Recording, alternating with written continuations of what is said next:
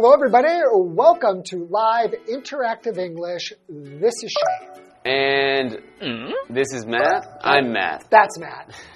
I'm Shane. Right. So, ancient Egypt. So, buried truths in ancient Egypt. I've always wanted to go to Egypt. Yeah. There's so many, you know, cool things to see there. I think. Speaking of buried, yeah, I want to see some mummies. Like when you think of buried things in Egypt, you think of mummies. Think of mummies. Yeah, you don't want like I've seen lots of movies where they they, they dig into the into the wrong the wrong tomb or the wrong pyramid and then you get cursed or Oh. the mummies come after you. It's kind of scary, huh? It is. It's uh yeah, you gotta I think you gotta watch out. So when you think of going to Egypt, like what what makes you want to go there? Like what if, what's the highlight of your trip to Egypt if you go? I think, you know, I really want to eat a slice of pizza while looking at the pyramids. Oh, so you're gonna buy some pizza and bring it to the pyramid and eat it? That's a very oh I see because pizza is like a big triangle. Well, okay, so everyone thinks of the pyramids of, as being, and when you think of it and imagine it, Yeah. if you've never been there, you think it's like way out in the desert, and you're gonna have to like ride a camel to get to it and stuff. Well, isn't it out just like deep in the desert? So then sometimes you can see these pictures online where it's, they're really right next to the city.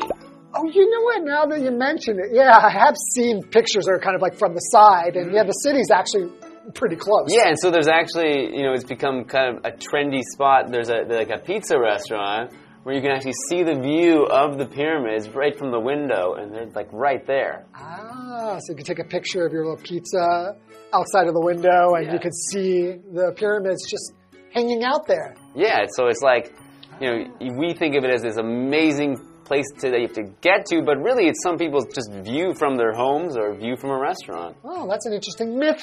And we are going to get into some more myths about the buried truths of ancient Egypt right now.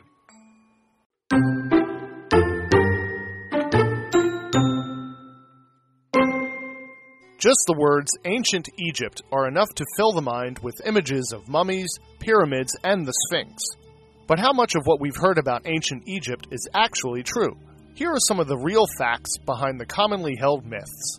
Myth All Egyptians were made into mummies after they died. Fact Creating mummies was expensive and took a lot of effort. The organs had to be carefully removed by a special priest, and it took 70 days for the body to dry out. Therefore, only the very rich and important were turned into mummies. Most Egyptians were buried in the desert without any special treatment.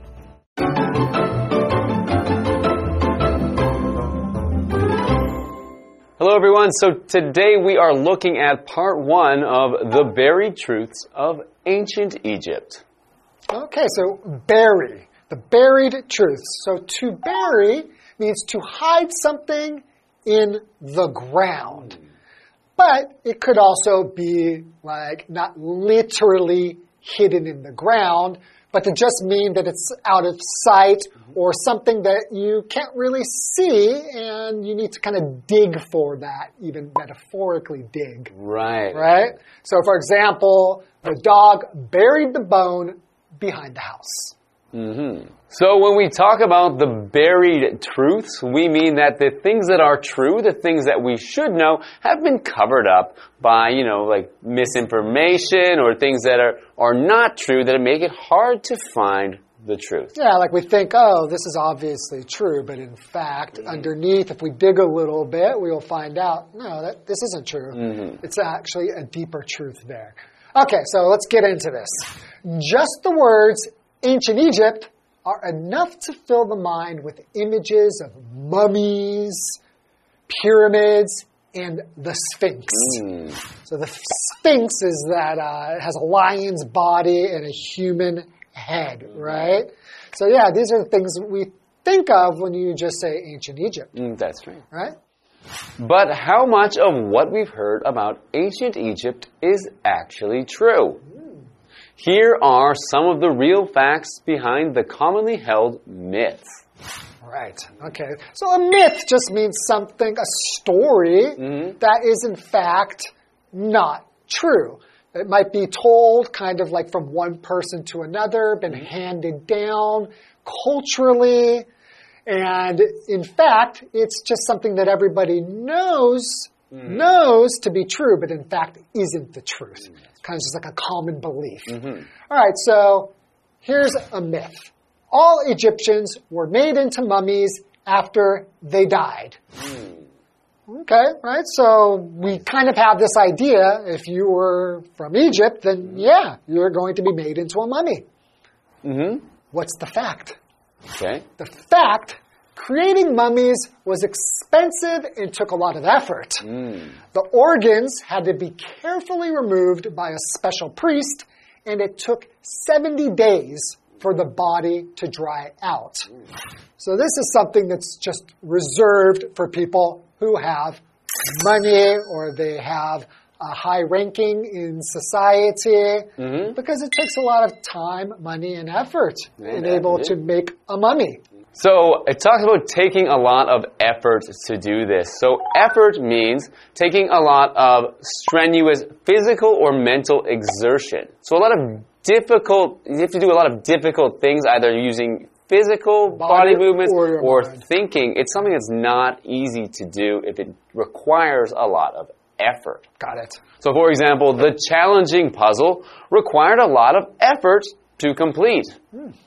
So, in that case, probably physically, sorry, probably mentally, hopefully not physically, unless it's a very large puzzle. Or that, or maybe you have some t- type of a handicap. You know, if you mm-hmm. don't have hands, it might be difficult to put together a puzzle. There. Okay, we also have another vocabulary word, a priest. So a priest is a person who is qualified to perform religious duties and ceremonies in some religions. Right? So for example, they were married by a priest inside a church. Okay. Therefore, only the very rich and important were turned into mummies. Of course, if it requires a lot of effort to do so and a lot of money, it's only going to be the rich who can do it. Right. Most Egyptians were buried in the desert without any special treatment. Uh, I mean, although this is a myth, I think it's kind of common sense that not every there would be mummies everywhere if every Egyptian was mummified, I guess so, yeah. So right? So I think if you just think about this one, it, yeah, we would have found a lot more mummies. Okay. So just the sheer lack of mummies shows that it had to just be a very special few who yeah, so I think yeah, there's only mummified. only for the very special, the very rich, or the very you know important that they would actually go through the effort to do this. And yeah. Okay, cool. And that's good because um, if we're mummies were r- running around everywhere, we'd be in trouble. That's right. Okay, why Watch don't out. we take a little break and we'll get back to some more myths.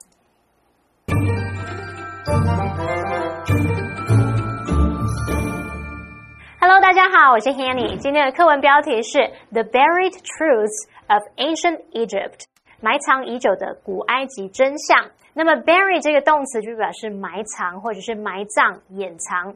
那么标题当中的 buried 只是用过去分词来当形容词去描述是隐藏的。申颖老师提到说，有时候啊，我们在讲挖掘埋藏的事物时，不见得真的是字面上的意思，真的要去挖，然后真的有埋进去，而是用比喻的方式来表达。那老师这时候用到两个副词，一个是 literally。Literally 就表示照字面地，metaphorically 它可以表达是比喻地或是隐喻地。好，那么课文一开始写到说，光是 ancient Egypt。古埃及这几个字啊，就足以让人脑海里充满了木乃伊啊、金字塔，还有人面狮身像的画面。我们这两天就要来看看关于古埃及的一些迷思和真相。我们补充一下 “myth” 这个字，“myth” 当名词可以指普遍却错误的看法，可以指迷思。那我们现在就来看看第一个迷思是：所有埃及人死后都会被制成木乃伊，这是错的。事实啊，是制作木乃伊的费用非常高，而且需要很多精力。那个脏器必须由专门的祭司小心的取出来，然后还要七十天的时间让这个尸体干透。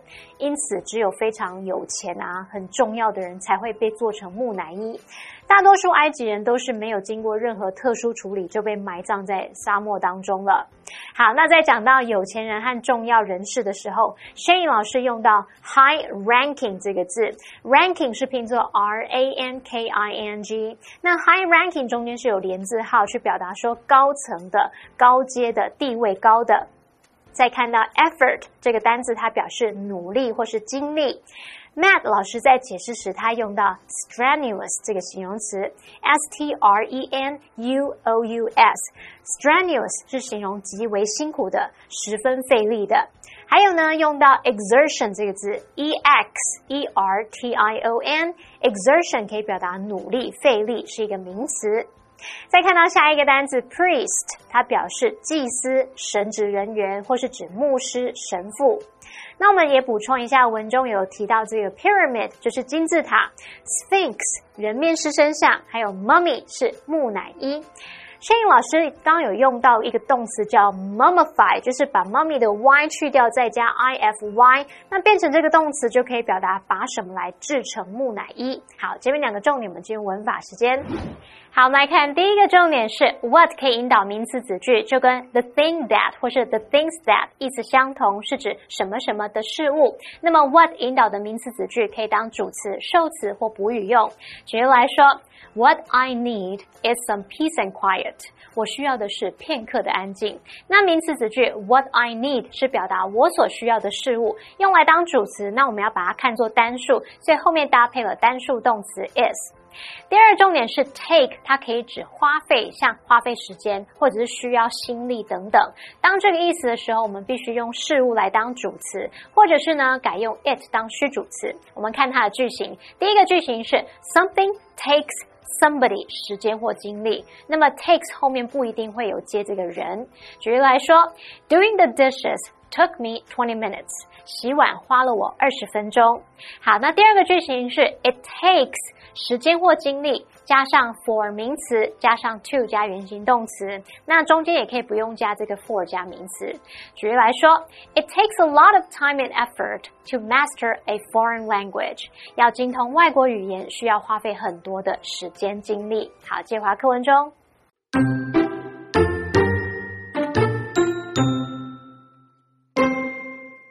Myth: The pyramids were built by slaves. Fact. Recent discoveries suggest that the pyramids were actually built not by slaves but by free men. They were likely farmers who were paid to work for a few months at a time to help build the huge structures. In return, they received high quality food and got the great honor of being buried near the pyramid if they died on the job.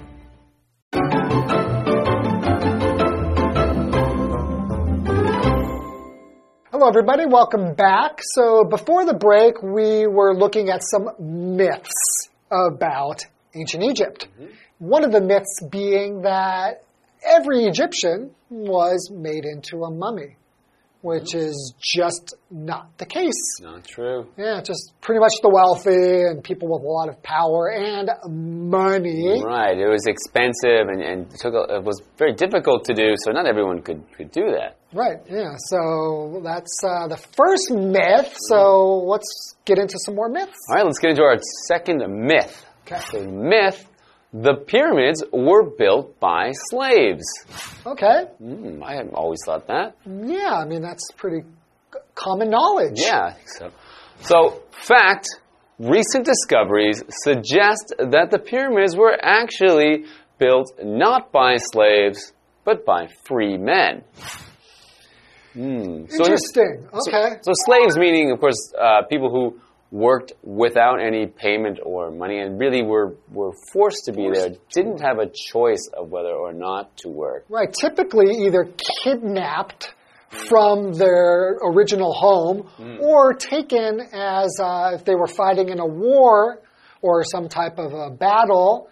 You would take the defeated enemy and then you would enslave those people. They would become your slaves. So they were not free to live in your society. They were basically just for you to use, usually as labor or something like that. For example, we learned about the terrible treatment of slaves in history class. Mm-hmm, that's right. Okay. So they said recent discoveries have revealed this. So a discovery is the process of finding information, objects, or places, and it's usually when we're finding them for the first time that we'd use the word discovery. Okay.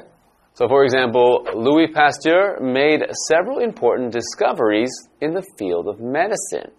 So he found new information for the first time that people did not know before. Okay. Continuing. They were likely farmers who were paid to work for a few months at a time to help build the huge structures.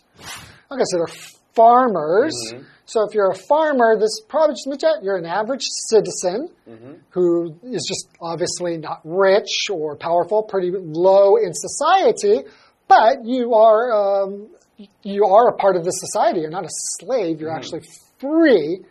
Okay. So continuing, in return, they received high quality food and got the great honor of being buried near the pyramid if they died on the job. So if they were building these pyramids, they died, they weren't just thrown off into the desert, they were buried next to the pyramids, which was actually a great honor. So if we say something is an honor, it means something that you are very pleased or proud to do because people are showing you great respect. So for example, it was an honor to be invited as a guest speaker at the organization's September meeting. Mm-hmm.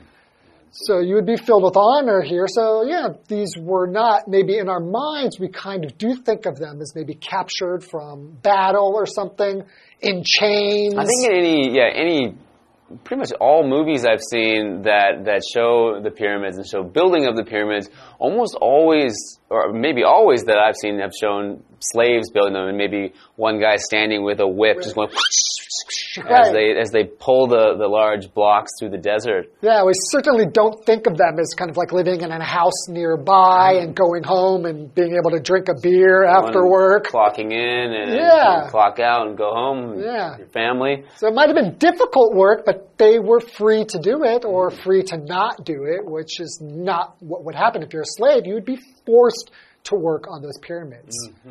Interesting fact. Right. So, um, yeah, I think that was we've learned two interesting myths today, but I think we're going to learn more next time when we look at part two of this article. Sounds great. We'll see you next time.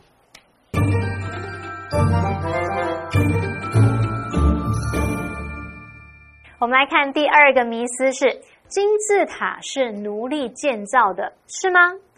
最近的发现显示啊，金字塔其实是由自由人建造的，他们很可能是农民，他们一次工作几个月来协助建造这些巨大的建筑物。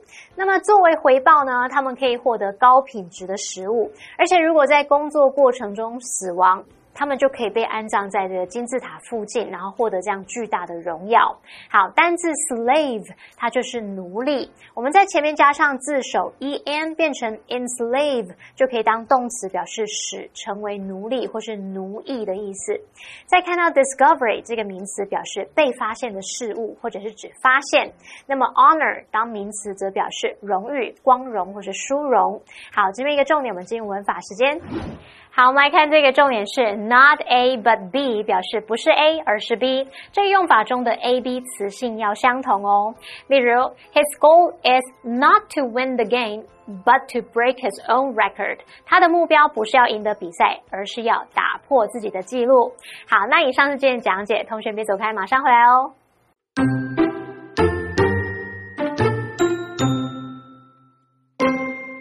Just the words ancient Egypt are enough to fill the mind with images of mummies, pyramids, and the Sphinx. But how much of what we've heard about ancient Egypt is actually true? Here are some of the real facts behind the commonly held myths. Myth All Egyptians were made into mummies after they died. Fact Creating mummies was expensive and took a lot of effort. The organs had to be carefully removed by a special priest, and it took 70 days for the body to dry out. Therefore, only the very rich and important were turned into mummies. Most Egyptians were buried in the desert without any special treatment. Myth The pyramids were built by slaves. Fact Recent discoveries suggest that the pyramids were actually built not by slaves but by free men. They were likely farmers who were paid to work for a few months at a time to help build the huge structures. In return, they received high quality food and got the great honor of being buried near the pyramid if they died on the job.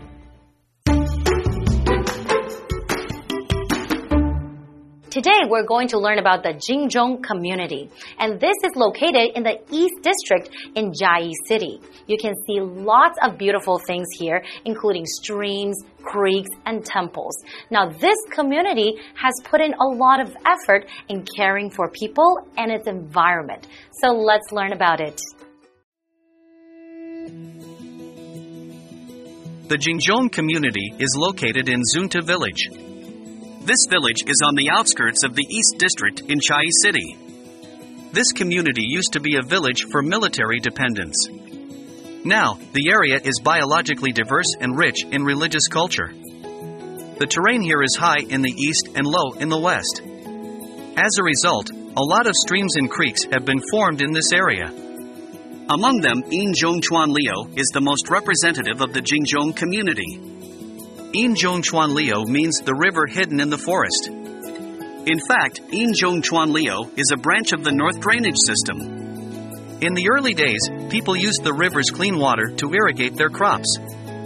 Zunta village is located just upstream of the North Drainage System. The water is not polluted, and the land along the stream is untouched.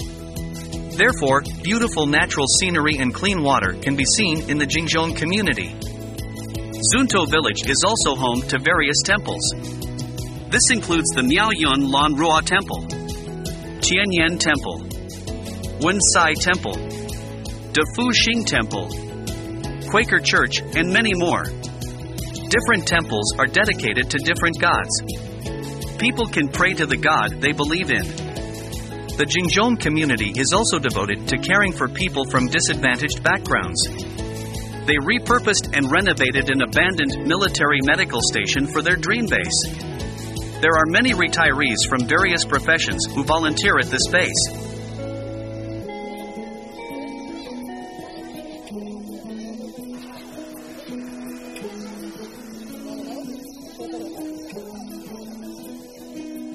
After school, children can do their homework and enjoy a meal in the company of the volunteers here. There are also teachers that offer dance, language, and drawing classes. The Jingzhong community hopes to build children's confidence and character. The Jingzhong community has also launched the Food Appreciation Fridge Project.